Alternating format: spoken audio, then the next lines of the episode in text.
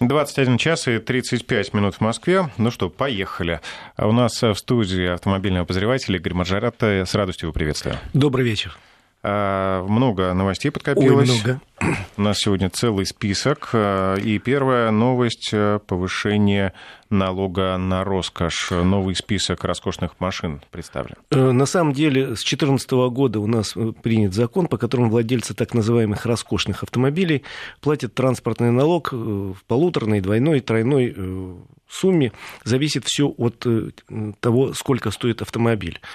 Э, и самое интересное, что с тех пор, э, поскольку сумма не менялась, то есть 3 миллиона считается свыше 3 миллионов это автомобиль роскошный, то э, поскольку, ну, к сожалению, автомобили у нас в рублевом эквиваленте дорожают – но важно отметить, что там еще есть срок, э, возраст машины. Да, конечно. Учитывается, учитывается новый автомобиль, там от года до трех, от, ну, свыше трех, там для некоторых вариантов свыше пяти.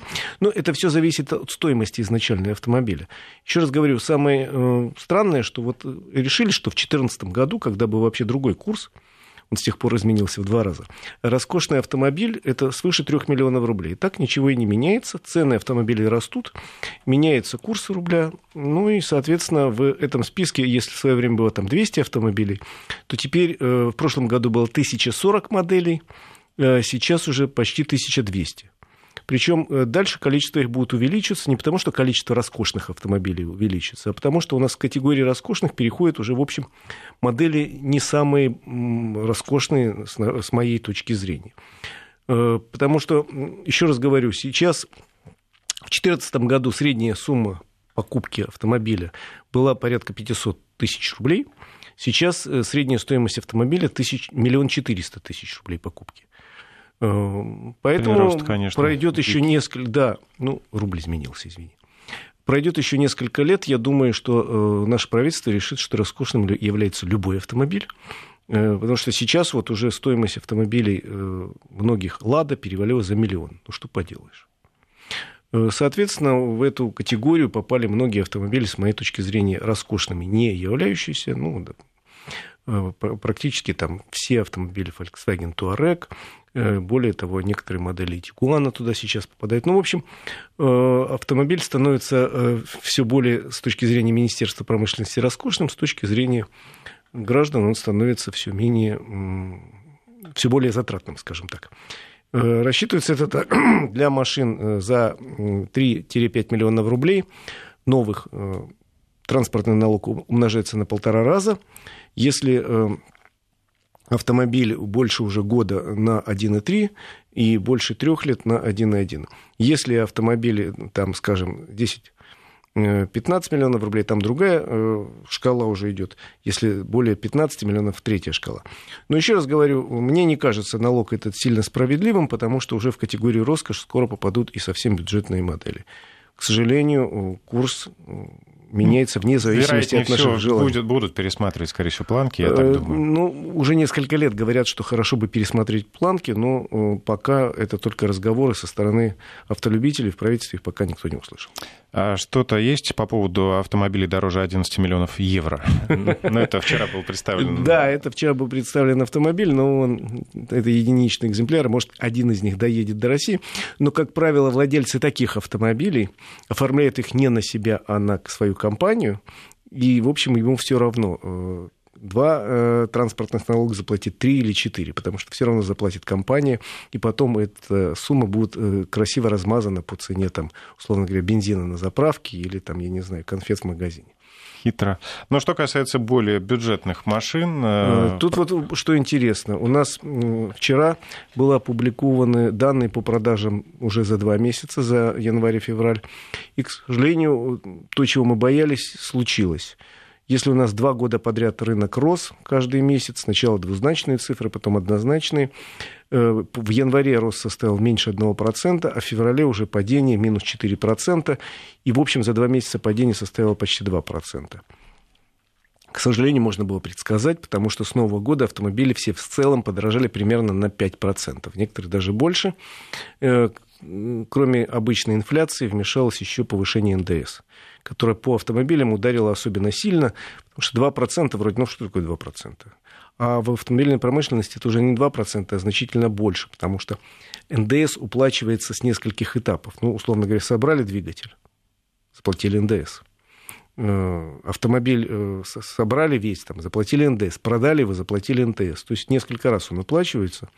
И, соответственно, э, рост составил довольно большой. Ну, вот 5% для многих людей это очень серьезное подорожание.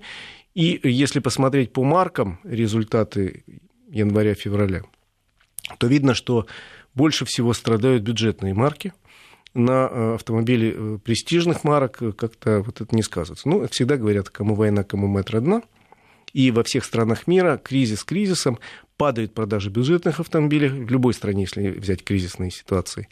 А продажи премиальных марок, как правило, или растут, или остаются на прежнем уровне. Вот у нас можно говорить о том, что, к сожалению, Рено упал продажи на 15%, у Nissan на 5% упало, у Форда чудовищно упало на 45% продажи. Между прочим, э, продажи автомобилей Mercedes и BMW уже обогнали и Ford, и Mazda, и Chevrolet, и многие другие марки. То есть больше продают в стране Мерседесов, чем Фордов и Мазды. И, там... Ну, именно в количественном выражении, не Даже в, в количественном, не в количественном, уже, да.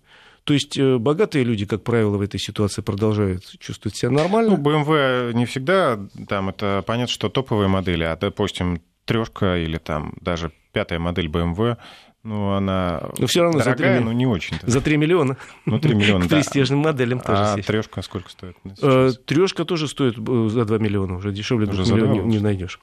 Так что, в принципе, ситуация, конечно, не очень хорошая, но, я так понимаю, наше правительство ситуацию эту отслеживает, понимает, и уже недавно мы говорили, вернули программу льготного кредитования для эм, программ первый автомобиль и семейный автомобиль. И, э, возможно, будут э, возобновлены и другие программы, которые действовали в кризис 2014 года. Ну, это там и льготное кредитование для всех категорий при покупке отечественного автомобиля, и э, льготный лизинг, и, может быть, какие-то другие. Но пока звоночек тревожный. Прозвучал, рынок автомобилей падает, а э, автомобильный рынок многие экономисты рассматривают как индикатор вообще ситуации в экономике. Потому что вроде автомобиль нужен, но в то же время люди в какие-то сложные времена готовы покупку отложить или отказаться от нее вовсе. Ну и сейчас, причем там сильно подешевели цены на такси или, например, появился каршеринг, который да. ну, представляет альтернативу. Понимаешь, а еще чем интересен автомобильный рынок, что он растет и он запускает рост на других рынках. Потому что человек купил автомобиль, условно говоря, ему надо купить страховку. Потом он взял кредит в банке, в банке закрутилось какое-то действие. Потом ему надо купить шины, закрутились шины за заводы. Ему надо заправить автомобиль, работает нефтепереработка и продажа топлива. Ему надо там оплатить парковку, и вот поехали. Надо еще что-то, потому что это сложный предмет, и вокруг него крутится еще ну, это экономика. Э, экономика. Да. Говорят, что одно рабочее место в автопроме кормит 8 мест в других видах промышленности. Поэтому вот индикатор такой наш показывает, что не, не, так, не так в нашем королевстве. А почему у Форда прям такой провал? существенный. У Форда на сегодняшний день, к сожалению, нету модели двигателя, что называется. То есть, условно говоря, у Hyundai есть Солярис и Крета там. У там, Kia есть Rio и еще несколько моделей. А у Форда все модели оказались на сегодняшний день достаточно дорогими. Э, но недостаточно дорогими для премиума, и достаточно дорогими для бюджетного класса.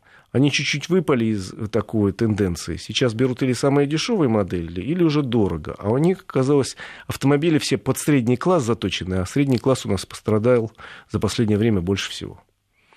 Э, Ford Focus, который был жутко популярен в России, 10 лет, больше 10 лет был номер один в продажах, сегодня оказался э, дорогим Потому что в нормальной комплектации автомобиль класса С стоит миллион триста примерно. И человек, который раньше покупал фокус, он почешет этот затылок и думает, пойду я лучше куплю там Ладу Весту или Kia Rio. Ну, я помню, 10 лет назад и такси практически все ездили на фокусах, э, ну, имеется в виду таком да, в эконом-сегменте, да. а теперь это Kia Rio и Да, Hyundai более бюджетные модели. Solaris. Так что очень жалко. Но я надеюсь, у, дела у Форда как-нибудь выправятся. Но вот пока ситуация вот именно такая как она есть. Падение, в первую очередь, по бюджетным моделям. Ну, буквально через несколько секунд мы перейдем к другим темам. У нас еще есть э, объявлены цены на проезд по трассе Москва-Санкт-Петербург и какие-то еще новинки есть у других автопроизводителей. Буквально через несколько секунд мы это обсудим. Вести ФМ. Ну, в общем, передаю руль, руль эфира тебе, Игорь. На какой Хорошо. тему пойдем? Э, Давайте поговорим о дорогах. Э, Значит, вчера э, председатель правления госкомпании «Автодор» объявил о том, что трасса М-11, как поручил президент, будет запущена полностью в этом году. Это скоростная трасса Москва-Санкт-Петербург, дублер имеющейся сегодня дороги М10. М10 остается, она будет бесплатная, М11 будет платная. И вот он сказал, что участок до обхода Твери будет полностью сдан в конце мая-июня. И таким образом до Твери можно будет доехать с ветерком. Дальше э, по обходу вокруг Твери. И следующий участок сейчас уже запущен от Твери до Мясного Бора работает. И дальше э, осенью, начало четвертого квартала называется пока, будет запущен еще последний участок от Мясного Бора до Санкт-Петербурга. Таким образом, вся дорога 670 километров заработает э, полностью. И будет понятно, уже понятно, какая цена будет за платный проезд по этой скоростной и действительно хорошей трассе. Э, Если вы едете, что называется, в лоб, днем на легковом автомобиле, платите наличными или карточкой, вы заплатите порядка 2000 рублей за проезд по трассе длиной около 700 километров. Много это или мало решайте сами, но если у вас есть транспондер, сказал глава Автодора господин Петушенко, то вы э, можете значительно сэкономить, примерно процентов 30. Если вы участвуете в программах лояльности, еще есть такие для тех, кто постоянно ездит, вы заплатите примерно половину. Ну и, например, если вы отправляетесь с семьей, у вас э, в машине пять человек сидят, то Даже 4 возьмем, Жень, даже 4. Получается, и по транспондеру вы заплатите там 1300 рублей, условно говоря, на четверых. Это, конечно, значительно дешевле, чем на поезде. Значительно даже с учетом потраченного бензина. ну и скорость, конечно. То И есть скорость время, на сегодняшний день- время. Э, Если все нормально будет, э, в принципе, осенью можно будет проехать от Москвы до Санкт-Петербурга, не нарушая правил дорожного движения, примерно за 5-6 часов с учетом заправки и остановки на обед или ужин. Во всяком случае, сейчас есть только временные заправки на этой трассе. Они есть, их много, но они временные. Э, К лету будут запущены три многофункциональных зоны. Это большие такие э, заправки, где есть магазин, где есть ресторан, где есть детская площадка, площадка для отдыха. Э, А к осени их будет 12, причем одна из них будет газовая заправка, ну, с двух сторон, парные будут, для автомобилей на газомоторном топливе. И на каждой заправке будет, собственно, возможность зарядить электромобиль. То есть, в общем, Ну, это, красота. эта трасса заработает. Еще из других планов по нашим основным дорогам, это планы вот какие. Значит, в 2019 году осенью будет запущен участок по трассе М4 Дон, очень важный. Это обход Лосева-Павловск. Кто ездил на юг по трассе, знает, что последний 70-километровый участок трассы узкий по одной полосе движения Воронежской области в каждую сторону. Ездил неоднократно, там летом бывают чудовищные пробки до 15 километров длиной. Потому что просто по одной полосе, плюс дорога проходит через многочисленные населенные пункты, которые давно превратились в такое кафе, магазин, мастерскую под открытым небом. Будет сдана объездная дорога, заработает она осенью. Кстати, по секрету, там пробки не только летом, и зимой тоже бывают. Зимой тоже, но летом, когда поток возрастает многократно на юг, э, то становится тяжело. Ну и в этом году начнется по трассе М4 Дон строительство обхода Аксая, это Ростов. Э, Трасса будет обходить широко город Ростов. Сейчас она проходит практически по границе города. И все знают, что летом там бывают пробки. И будет строиться, начнется с этого года, обход, э, северный обход Краснодара с дорогой к Крымскому мосту. Те, кто уже ездил в Крым, знают, что, в принципе, доезжаешь до Краснодара, а там дальше приходится ехать по, э, ну, по региональным дорогам через многочисленные населенные пункты. Это утомительно. Задача стоит такая, где-то к 2021 году сделать так, чтобы из Питера до Севастополя можно было доехать со скоростью 120 км в час без практически остановок. То есть все, все скоростные дороги в обход населенных пунктов и будет установлена единая скорость 120 км в час. Это классно. Вот что касается главных э, идей по вводу скоростных дорог в ближайшее время. Ну, в этом году ждем окончания строительства М11. И в следующем году, в первой половине, как нам обещают, запустят первый участок центральной кольцевой автомобильной дороги. Это будет участок на севере и востоке, который соединит трассу М11 с э, трассой М7. В обход всех э, населенных пунктов он эта дорога пойдет параллельно второй бетонке. Говоря о скоростных ограничениях на платных дорогах, максимально у нас 130, да? Да, на некоторых участках 130, но в принципе ставится задача такая. Если скоростная дорога, вот она начинается, условно говоря, в Москве и заканчивается в Новороссийске, вот должна быть везде единая скорость. И эта скорость должна продиктована быть качеством дороги, а качество дороги должно быть одинаковое. Она должна быть безопасной, то есть разделительный барьер посередине, справа-слева, чтобы какие-нибудь зверюшки или пешеходы не выскочили. Э, пересечение с другими дорогами только в разных уровнях, никаких пешеходных переходов. И вот ты нажал на газ, поставил круиз-контроль и едешь спокойно из Москвы в Новороссийск. Ну, когда машина хорошая, конечно, интересно прокатиться на э, скорости 149 получается. Я даже по М4 так попробовал ехать, но э, некомфортно. Почти 150 км в час, но с учетом вот этого нашего небольшого люфта, который пока не штрафуемый, есть, да. да, пока он есть и пока он не штрафуемый. Э, для меня лично дискомфортно почти 150 км в час. Я могу сказать, что я для себя однажды разогнался в Германии, там есть несколько автобанов до сих пор, где не ограничена в левых двух рядах скорость. Правда, это прекратится. В 2020 году они говорят, закроют эту лавочку. Э, но я проехал со скоростью по спидометру 240 километров. Мне было очень некомфортно. Я сразу вернулся в комфортную скорость. Ну, где-то в районе 150 для Германии это нормально. Но они тоже пошли на ограничение скорости. И через полтора-два года у них будет тоже максимум 130. Ну, кстати, на такой скорости резко возрастает расход бензина у большинства машин. Чудовищно. Да? Я много езжу, по, много езжу по Европе, и для себя там э, на, на разных машинах пытался экспериментировать, на какой скорости мне интереснее ехать. Поскольку европейские автобаны обычно 120, так и идет поток. Я так выбирал, ну, где-то, да, 110 – это оптимальный вариант для автомобиля среднего класса, потому что дальше расход топлива растет в геометрической прогрессии. Надо сзади цистерну небольшой тащить. Некоторые европейцы уже э, начинают снижать э, максимальную скорость своих автомобилей, в частности, компания Volvo э, урежет немножко желание гонщиков да. погонять. Компания Volvo объявила официально о том, что со следующего года все автомобили, которые выпускает этот автомобильный концерн, в них будет установлено ограничение скорости 180 км в час и не более. Объясняют это заботой о том, что в общем, забота о человеческой жизни. И представитель компании Volvo, я вчера слышал выступление, сказал примерно следующее. Как шведская компания, мы участвуем в шведской программе «Цель ноль». Э, для того, чтобы достигнуть этой цели, это смертность ноль на дорогах. Много делает государство, там, в законодательном порядке, много делает э, компании, которые занимаются дорогами, делают их более безопасными. Э, много делают автомобиль, автомобильные компании, которые ставят ну, большое количество подушек безопасности и так далее. Но все-таки мы понимаем, что скорость выше 180 км смертельно опасна.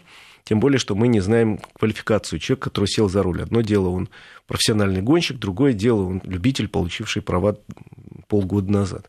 Поэтому несколько лет назад все компании в мире, как правило, приняли для себя решение, и даже на мощных спортивных автомобилях сейчас скорость, как правило, ограничена 250 километрами. Сейчас Volvo выступил с инициативой 180 километров. Я, честно говоря, считаю, что ничего страшного тут нету. Э, я думаю, что поддержат это движение и другие автомобильные компании, и потихоньку будут ограничивать верхние возможности автомобиля. Э, в общем, не так важно сейчас для автомобиля, до какой скорости он может разогнаться, как важно, как он может затормозить, во-первых, и как он может ускориться, потому что ускорение в некоторых ситуациях тоже очень важно. А может ли он разогнаться до 180? Да бог с ним. Еще раз говорю, в Европе, как правило, скорость везде ограничена максимум 120-130 км в час. Э, и в будущем ограничения станут еще, в смысле, еще жестче. Э, однако, если вы такой любитель гонок, ради бога, будут спортивные автомобили специальные, будут существовать специальные треки, полигоны, Э, какие-то э, площадки, где можно будет разогнаться, попробовать себя, испытать э, свои умения на высокой скорости. Пожалуйста, и сейчас есть такие возможности. А, кстати, в двух словах, у нас немножко остается времени. Вот где сейчас автомобилист в Москве может поехать вот, погонять? В принципе, есть в Москве несколько площадок в Подмосковье. Это Мечково на востоке, это Moscow Raceway на западе. Пожалуйста, вы можете приехать, заплатить некую сумму денег. Вы можете в определенные дни погонять на своем автомобиле автомобиле. Можете взять автомобиль, который вам нравится, в прокат и там погонять. В Сочи, пожалуйста, есть же трасса Формулы-1, там любой желающий с правами может прийти, заплатить деньги и погонять на настоящей трассе Формулы-1. В принципе, сейчас гоночных трасс в Москве э, и в России достаточно много. Я знаю очень хорошую трассу под Смоленском, шикарную совершенно. Есть в районе Питера, есть в Казани, в Нижнем Новгороде. То есть трасс таких много, и количество их будет увеличиться, потому что желающих погонять есть, желающие погонять есть, они готовы платить деньги, просто не надо это делать на обычных улицах, не надо превращать Кутузовский э, проспект в гоночную трассу, как некоторые странные люди делают. Э, ради бога, для вас есть вот такие условия созданы безопасные, где вы можете э, с минимальной опасностью для себя и безопасности для окружающих разогнать автомобиль до, до высокой скорости. А каков порядок цен? Ну, от скольки до скольки нужно доп- Все заплатить? зависит от ваших аппетитов, что называется. Есть небольшие суммы, есть на своем автомобиле в свободное время час погоняете за, за несколько тысяч рублей. Если вы будете брать в аренду какой-нибудь Ламборгини, условно говоря, э, это будет стоить уже другие суммы. Ну, в общем, призываем гонять и выпускать пар только на специально отведенных безусловно, трассах. Безусловно, для этого будут трассы. К сожалению, в будущем возможности для э, вот таких гонок на улице будут все сокращаться, сокращаться. Я боюсь, Жень, через несколько лет мы сядем в автомобиль автономный, и он нас повезет с пенсионерской скоростью 90 км в час, зато без пробок. Захотим порулить сами, придется поехать за город, и, да, заплатив денег, немножко прокатиться, понажимать педали и покрутить руль. Именно так. Спасибо, Игорь Маржарет. До новых встреч. Всем хорошей дороги.